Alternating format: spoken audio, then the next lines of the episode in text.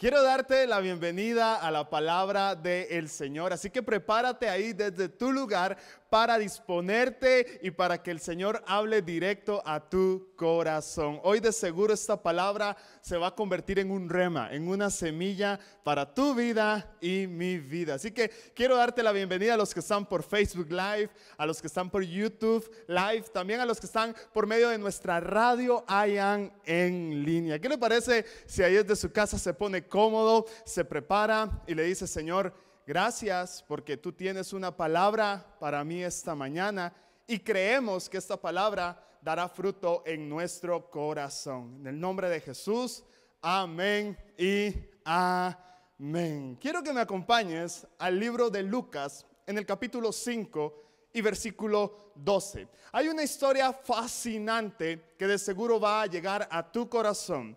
Y dice que en una de las aldeas, Jesús conoció a un hombre que tenía una lepra muy avanzada. Note, era una lepra, pero muy avanzada. Cuando el hombre vio a Jesús, se inclinó rostro en tierra y le suplicó que lo sanara. Señor, le dijo, si tú quieres, nota esto ahí de tu casa, si tú quieres, puedes sanarme y dejarme limpio. Jesús extendió la mano y lo tocó. Me fascina porque no se podían tocar a los leprosos, pero Jesús extendió la mano y lo tocó y le dijo, sí quiero, queda sano. Al instante la lepra desapareció. Le he titulado a este mensaje, si Dios quiere. Es una frase que utilizamos muy frecuentemente en nuestro vocabulario. Es una frase muy buena, pero que ha perdido su fuerza. No sé si has escuchado frases como saldremos de esta, si Dios quiere. Voy a vender más, si Dios quiere. Terminaré mis estudios, si Dios quiere. Conseguiré trabajo, si Dios quiere quiere. Y esa frase, si Dios quiere, se la agregamos a nuestros sueños, se la agregamos a nuestros proyectos, se las agregamos a nuestras metas, como para decirle, Señor, si no se logró, fue porque tú no quisiste. Y muchas veces hasta sirve de excusa en nuestra vida. Por eso hoy te voy a motivar para que cambiemos y le hagamos un ajuste a esta frase. Es importante que sepamos que Dios quiere. Así que toma nota ahí de tu casa, apúntalo en tu bosquejo, en tu libreta, ponle si Dios quiere. Este hombre tenía una necesidad y era lepra. Era una enfermedad que lo tenía atado, no se sabe por cuántos años o por cuántos meses, pero esa lepra era una enfermedad inmunda. Se creía que tal vez era un castigo divino. Era una enfermedad que en su tiempo era la más común. De hecho, a las personas que les daba lepra, las aislaban, las metían en un lugar donde solo estuvieran ellas y su enfermedad. Algunos de esos lugares lo podemos recordar como el Valle de los Leprosos. Y este hombre ah, se arriesgó. Este hombre cuando vio a Jesús fue y se inclinó, pero este hombre ahí se estaba arriesgando. ¿Sabe por qué se estaba arriesgando? Porque él no podía juntarse con las personas que estaban sanas.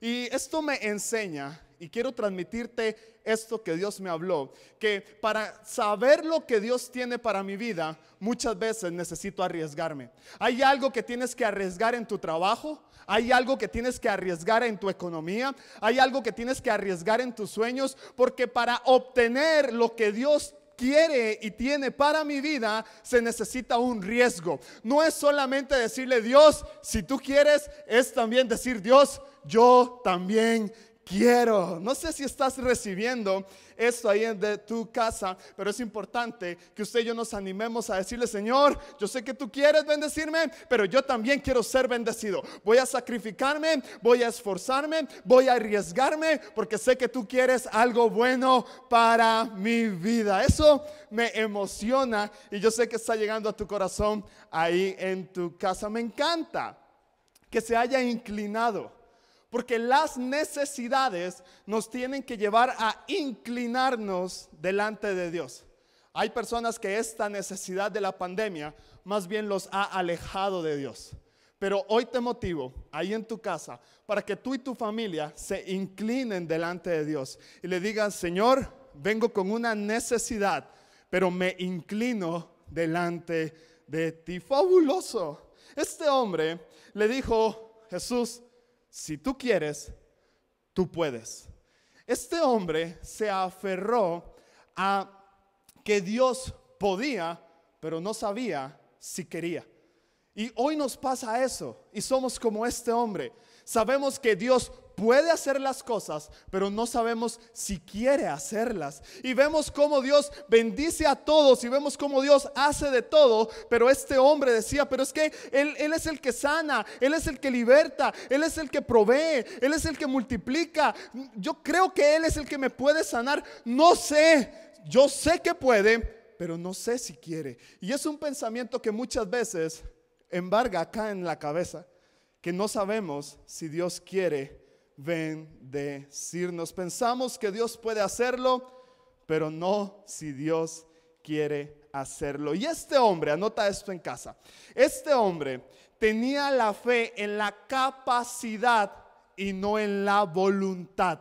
Y hoy te quiero motivar para que tu fe esté basada y que esté parada y que esté fundamentada en la voluntad de Dios y no en la capacidad de Dios. Porque Dios es capaz de todo. Es usted y yo lo creemos ahí en la casa, pero también tenemos que aprender de que aparte de que es capaz, quiere hacerlo. Yo sé que Dios quiere bendecirnos. Y yo sé que Dios quiere bendecirte. Yo sé que Dios quiere prosperarte. Yo sé que Dios quiere llevarte a un nuevo nivel de fe. Yo sé que desde el cielo se escucha una voz diciendo, sí, quiero. Desde el momento en el que pones tu fe en la voluntad de Dios, el si Dios quiere se convierte en un sí.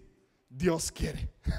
no sé si notaste el cambio, pero vas a pasar de un si Dios quiere, aún sí, Dios quiere. ¿Qué tal si me ayudas con este hashtag y pones sí, Dios quiere? Y a veces utilizamos ah, frases como, si Dios quiere, voy a avanzar. Vamos a cambiar esa frase y vamos a decir, sí, Dios quiere que avance. ¿Notaste la diferencia? A veces decimos, si Dios quiere, me va a ir bien en el trabajo. Vamos a cambiar esa frase y vamos a empezar a decir, sí, Dios quiere que me vaya bien en el trabajo. Dios quiere que pase ese examen.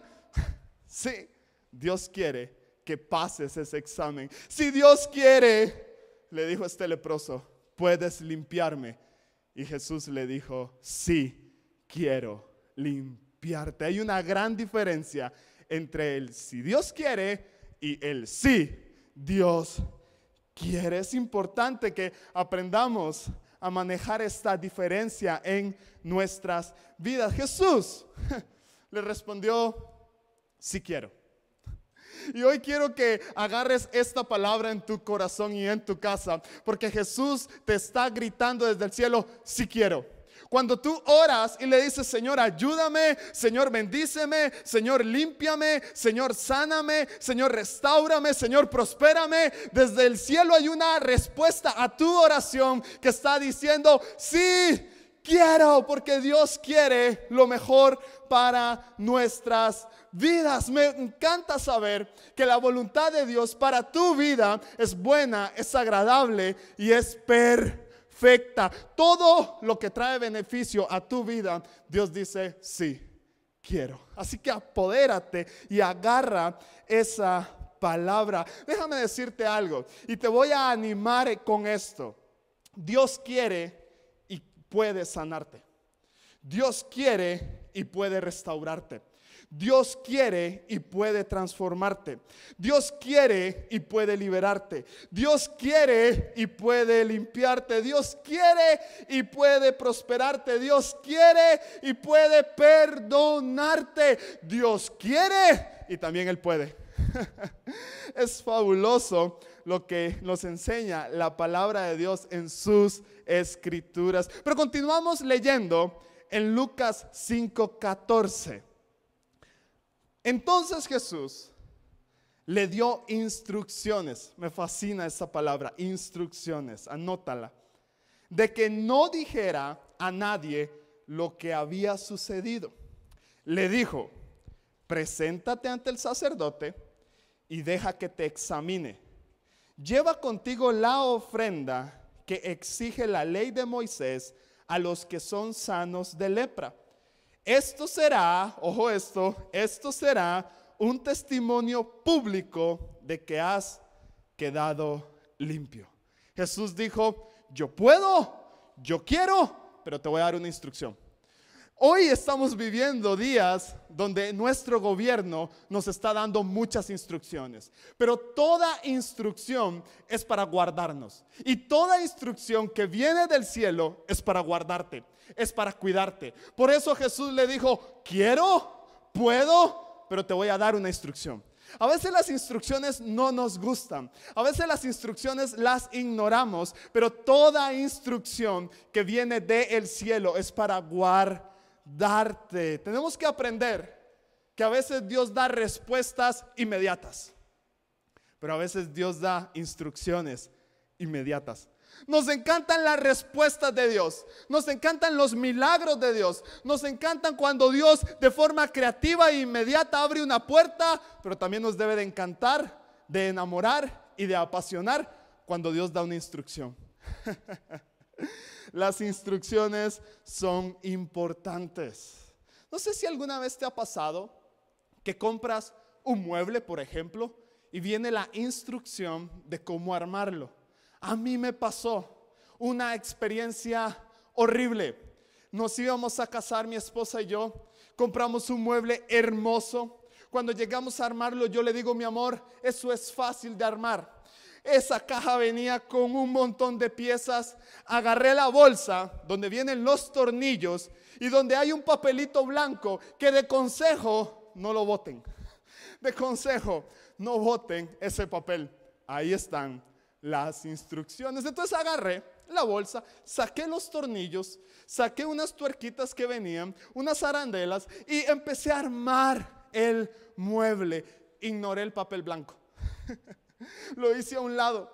De hecho, creo que hasta lo usé por ahí para poner cosas para que no se me perdieran. Pero empecé. Y cuando iba por medio proceso de ese mueble, yo decía, qué raro, me hacen falta tornillos.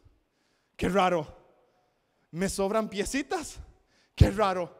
¿Y dónde va esta tabla? Y así sucesivamente hasta que mi esposa me dijo, mi amor, mira las instrucciones. Y yo, no, no, no, no, eso no sirve de nada, eso es fácil de armar. A veces hasta lo enrean más. Y continué, amigos, seguidores, familia que nos están viendo. ¿Saben qué terminé haciendo? Buscando cola para pegar madera agarraba y le untaba, le puse, me sentaba encima porque se pandeaba ahí una tabla y precisamente era donde iba la televisión y estaba toda pandeada hasta que tuve que agarrar el papelito, abrirlo, devolverme al principio y seguir bien las instrucciones. Hoy hay un papel que Dios nos ha dejado y es este.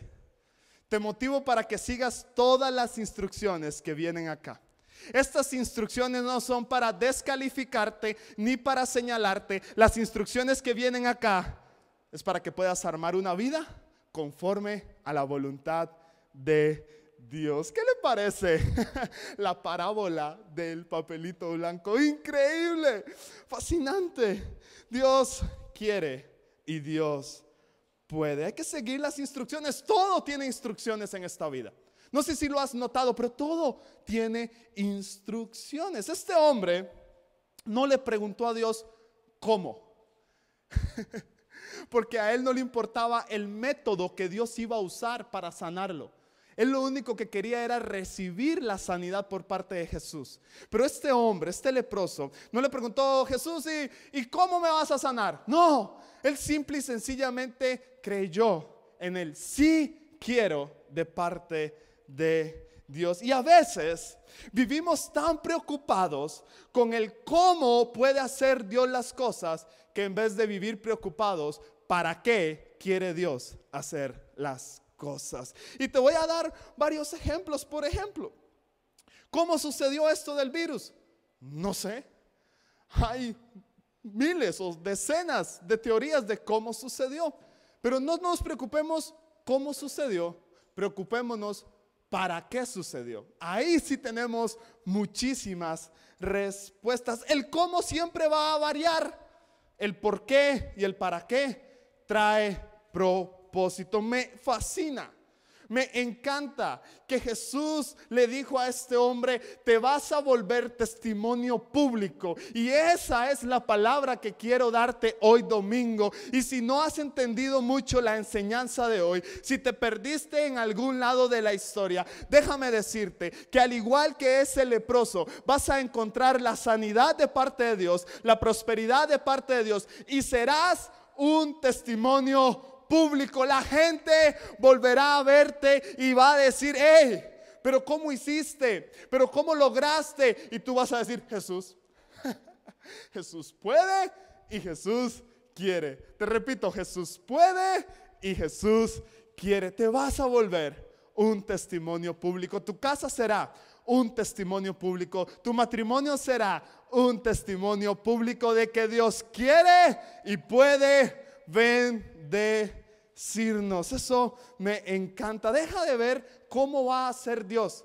Eso dejémoselo a Él. Empecemos a atesorar en nuestra vida el por qué y para qué lo va a hacer Dios. Uh, fascinante, hermoso. Quizás puedes decir ahorita, pastor, pero yo oro, sé que Dios puede, pero a veces siento que no quiere. Pastor, yo confío en la capacidad que tiene Dios porque Él es todopoderoso. Él lo puede hacer todo, pero yo oro, yo lo busco y como que a veces no quiere. Hoy te voy a dar tres razones por las que a veces no recibimos lo que pedimos. y tienes que anotarlas. Son tres razones por las cuales a veces cuando oramos, cuando pedimos, cuando nos hincamos, cuando nos arrodillamos, no recibimos respuesta. No sé si te ha pasado, pero a mí sí. Y hay tres razones. Y la primera razón por la que a veces no recibimos algo de parte de Dios es porque Dios quiere darte, eh, perdón, Dios quiere prepararte antes. hay que prepararnos para recibir. Dice la palabra de Dios en primera de Samuel 17:37. David, el mismo Señor que me rescató de las garras del león y del oso, me rescatará de este filisteo.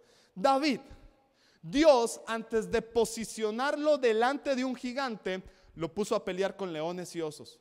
Lo estaba preparando. Y antes de Dios darte algo, primero te prepara. Dios sí quiere darte algo, pero también quiere que tú estés listo para recibirlo. Dios quiere, pero quizás no es el tiempo. Dios primero quiere preparar tu corazón y luego darte esa respuesta que andas buscando. No has recibido, no porque Dios sea malo, sino porque Dios te está preparando. Y quizás Dios está preparando tu madurez, está preparando tu responsabilidad, está preparando, te está fortaleciendo, porque Dios necesita que cuando te vaya a dar algo, tú y yo estemos preparados para recibirlo, si no, sería un desperdicio. Hay una historia fascinante de un pueblito que no llovía y no llovía. Y de repente todos se reúnen y dicen, hey, vamos a orar para que llueva. Mañana en la mañana vamos a subir a aquel monte y todos vamos a ir con la fe y la certeza de que va a llover. A la mañana siguiente todos se levantan bien temprano y van diciendo, va a llover, va a llover, vamos a orar hasta que llueva. Yo confío en que va a llover, decían. Y cuando iba todo el pueblito, vuelven a ver para atrás y había un hombre sabio. Y el hombre sabio dice, hey, ¿ustedes creen que va a llover? Y ellos, por supuesto, hoy nos hemos levantado todos porque va a llover mientras que estemos orando. Y este hombre sabio dijo, ¿seguros que va a llover? Y dijeron, sí, estamos completamente seguros. Y el hombre sabio dijo, ¿y por qué ninguno lleva sombrilla? ¿Y por qué ninguno lleva capa? Y todos se volvieron a ver y dijeron, es cierto, Porque antes de Dios darte algo, primero quiere que tú y yo estemos preparados. Ese es el punto número uno. El punto número dos es que Dios quiere alinear tu corazón. Jeremías 17:10. Me encanta y fascina este pasaje. Pues yo, el Señor, investigo todos los corazones. ¡Wow! y examino las intenciones correctas. A todos les doy la debida recompensa, según lo merecen sus acciones. Jesús dice, hey, yo conozco las intenciones de todos los que están viendo esto. Yo conozco la intención con la que oras, la intención con la que quieres eso. Y a veces no recibimos de parte de Dios porque Dios primero quiere alinear nuestro corazón. Muchas veces hay personas que oran comparándose. Y muchas veces dicen, Señor, dame un carro nuevo, dame un carro nuevo, porque el vecino tiene uno. No, eso es una intención incorrecta, pero el Señor quiere que alineemos nuestro corazón. A veces tu corazón no está en el lugar correcto. Por eso pedimos cosas incorrectas. Tu corazón no está enfocado en motivaciones e intenciones correctas. Dios no te va a dar algo si primero no tiene tu corazón. Recibe esto ahí en tu casa. Dios no te va a dar algo si primero no tiene tu corazón. Es como un intercambio. Dios, te doy mi corazón y dame tu promesa. Pero es importante alinear nuestro corazón. Y punto número tres, Dios quiere algo mejor. Te lo repito, las razones por las que a veces no recibimos lo que pedimos es, uno, porque Dios quiere prepararnos antes. Dos, porque Dios quiere alinear nuestro corazón. Y tres, porque Dios quiere algo mejor. Isaías 55, 8. Mis pensamientos no se parecen en nada a tus pensamientos, dice el Señor. Pues así como los cielos están más altos que la tierra, así mismo mis caminos están más altos que tus caminos y mis pensamientos más altos que tus pensamientos. Dios quiere algo mejor. Quizás estás pidiendo algo y tú dices, es que Dios no me lo da. Y es porque Dios quiere darte algo mejor. A veces estás en oración y Dios está diciendo, es que lo que me estás pidiendo es muy pequeño comparado a todo lo que yo te quiero dar, porque Dios siempre quiere darte lo mejor. Él dice que nuestros caminos no son sus caminos y que, mi pensamiento se queda limitado al pensamiento de Dios porque Él sobrepasa todas nuestras expectativas. Cuando llegas a Dios con una oración de petición, Dios dice, hey, esa petición está muy buena, pero yo tengo algo mejor Créelo ahí en tu lugar. Cuando se cierra una puerta, cuando se termina una relación, cuando no hay respuestas, sí, muchas veces hay que volverlo a intentar, pero otras veces hay que quedarse quieto diciendo, Señor, tú tienes algo mejor. Cuando no se dio ese contrato, tú tienes algo mejor. Cuando se terminó la relación, tú tienes algo mejor. Cuando no pude vender, tú tienes algo mejor. Cuando no me contrataron, tú tienes algo mejor. Porque Dios siempre tiene algo mejor. No es que Dios sea malo, es que Dios quiere darte lo mejor. No es que Dios no quiere, es que Dios quiere darte algo mejor. Y hoy te quiero motivar ahí en tu casa para que le digas, Señor, yo sé que tú puedes y que tú quieres. Yo sé, Señor Jesús, que me vas a dar lo mejor. Vamos, anímate. Vamos, conéctate ahí desde tu casa en el mismo espíritu. Dile, Señor, yo sé, Padre, que tú me estás preparando para la bendición que viene. Dile, Señor, yo quiero que mi corazón esté alineado para pedirte siempre conforme a tu voluntad. Vamos ahí desde su casa. Anímese, dile, Señor, yo sé que tú tienes algo mejor preparado. ¿Qué tal si ahí desde su lugar? Familias amigos, mujeres, hombres, jóvenes, ustedes le dicen, Señor, yo sé que tú puedes porque eres todopoderoso y sé que también tú quieres porque esa es tu voluntad hacia nosotros. Dile, Señor Jesús, me presento quizás como ese leproso. Vamos ahí donde estás. Dile, tengo una necesidad. Quizás no es una enfermedad, pero es en otra área. Puede ser en el trabajo, puede ser en lo familiar, puede ser en lo laboral, puede ser en lo económico. Dile, Señor, me presento delante de ti con esta petición, porque yo sé que tú puedes y también sé que tú quieres. Padre, gracias porque de ahora en adelante cambiaremos el si Dios quiere por el sí Dios quiere. Señor Jesús, nos aferramos a tu voluntad. No solo vamos a creer en tu capacidad de hacer las cosas, sino que vamos a creer en la voluntad que tienes para hacerla en nosotros. Padre, a todas las personas que están ahorita conectadas, las bendecimos y declaramos sobre ellas paz mientras que tú haces lo que tú quieres hacer en la vida de todos. En el nombre de Jesús, amén y amén.